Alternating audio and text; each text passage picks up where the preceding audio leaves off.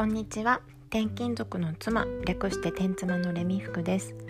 天妻フリーランスの人生を生き抜く戦略会議室へようこそ。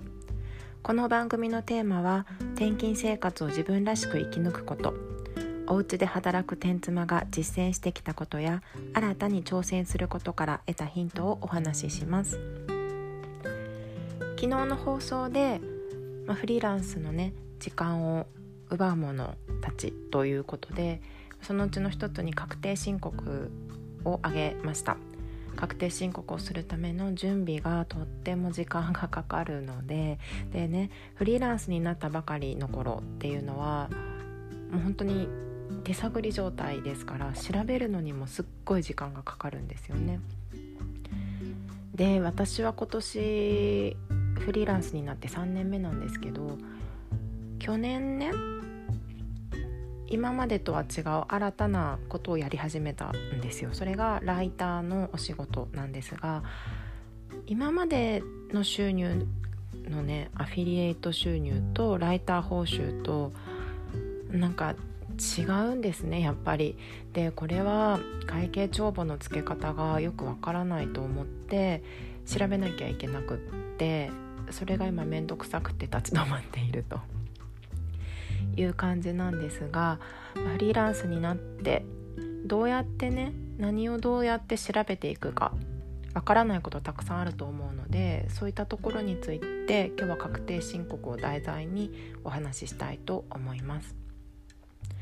何がねまずアフィリエイト収入とライターの報酬と違うのかっていうとアフィリエイト報酬って税込みの金額が入ってくるんですね。基本的には。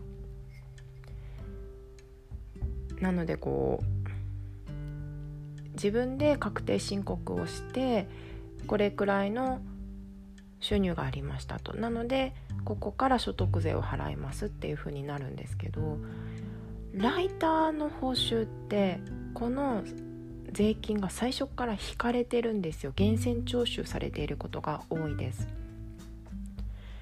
これなんでなんだろうと思って調べたらなんか源泉徴収をするべき報酬みたいのが決められてるんですね私もね詳しくよくわからないので調べた情報なんですけどこれは。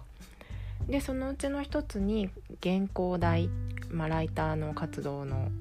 大元ですよね原稿代っていうのは源泉徴収をすべき報酬だというふうになっているのでライター活動で入ってくる報酬っていうのは源泉徴収されてるんですね。でそうするとこれは確定申告をする時に収入をまあね会計帳簿に記録して出すわけなんだけどもうこの分の税金はすでに払ってますよっていうことになるんですよね。で、まあ、自分のね1年の収支を計算してそんなに税金が払う必要がなかったってなれば戻ってくるものになるしああのまだ納めてない分の税金があれば納めるっていう風になってきます。でもこの源泉徴収されてるやつの確定申告初めてでねなんかめんどくさい めんどくさいとか言っちゃいけないんだけどですね。で源泉徴収されてると支払い調書っていうのが届くんですね。こうまあ、例えば私がライターの原稿を書いてクライアントさんに納めました。そのクライアントさんは私に報酬を払う時にもうすでに所得税分を取って払ってくれてますと。その会社さんはその所得税をもう納めましたよというような感じの源泉あと支払い調書がやってくるんですね。でこれも私はどうしたらいいのか分かんなくって申告しないと支払い調書もらえないのかどうか？もう分かんなかったんですけど昨日ね家に郵便が届いたんですよいつ。で全然知らない会社からね届いて開けてみたら支払い調書が入っててでもこの会社のこと全然知らないと思ってランサーズの過去の記録を見てみたら去年の3月とか4月とかに1件単発でポッと受けたお仕事のお相手から来たんですね。支払い支払い調書が。であなるほどこうやってくるんだなっていうのをちょっと掴んできたという感じです。でこれをどうやって会計帳簿を作っていくか。まず会計のソフトをね使って確定申告やってる人がほとんどだと思います。人気なのがフリーとそれからマネーフォワードそれから弥生会計あたりだと思いますね。でこれはね、まあ、値段とか好みとかで選ぶしかないのかなと思うんですけどまたねこっちにそんなに知識があるわけではないので私は一回フリーを使ってみてなんか私には合わなかったんですね。こう簡単にできるよう見たくなってるんだけどそれがゆえに何て言うのかな。なんか変にアレンジされちゃってるというか。それが私は分かりづらくて今はマネーフォワードを使っています。でまあまあでもこの3つのうちどれかだと使ってる人が多いので調べたらねやり方いっぱい出てくるんですよ。アフィリエイト収入仕分けやり方とかこの仕分けっていう風に入れるとどうやって入力したらいいのかっていうのを事細かく書いてくださっているね。誰かのブログにたどり着くのでこれで調べます。なので私はこれからライター収入仕分けやり方みたいなことで探していって それを入力していくっていう感じになりますかね。うん。でこの仕分けっていうやつは青色申告の時の考え方ですね。私ちょっと白色でやったことないので白色申告はね結構簡単な計算をして書類作って出せば大丈夫だったよってお友達が言ってたので多分そうなんだと思います。青色申告にすると控除額が大きくなる。儲けの中からこんだけ引いてね申告あの税金がかかるようになりますよっていう控除分が大きくなる。のと引き換えに複式帳簿という方法で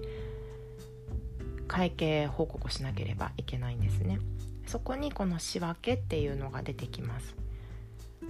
うんこの辺ねややこしいんですよね。これ簿記3級あたりを持ってると非常に楽だと思います。私は持っていませんが 持ってないかいって感じですよね。持ってないんだけど大学生の時にね何を思ったか簿記3なんかね何か資格を取ろうと思って簿記3級にしようかなと思ったんだけどなんかそれじゃつまらないと思って私ね英語学科だったんですよ学部が。だから簿記の英語バージョンの資格があってもうちょっとその資格名すら覚えてないんだけどね。それを資格取ろうと思って一回参考書を買ったことがあるんです。結局受けなかった。受けなかったんだけどその参考書ペラペラっとめくったので複式帳簿がどういうものかみたいな非常に基本的なところの知識は少しだけあったんですね。なのであなるほどなるほど見たく一人でつぶやきながら Google で調べながら会計のね帳簿をつけているという感じです。なので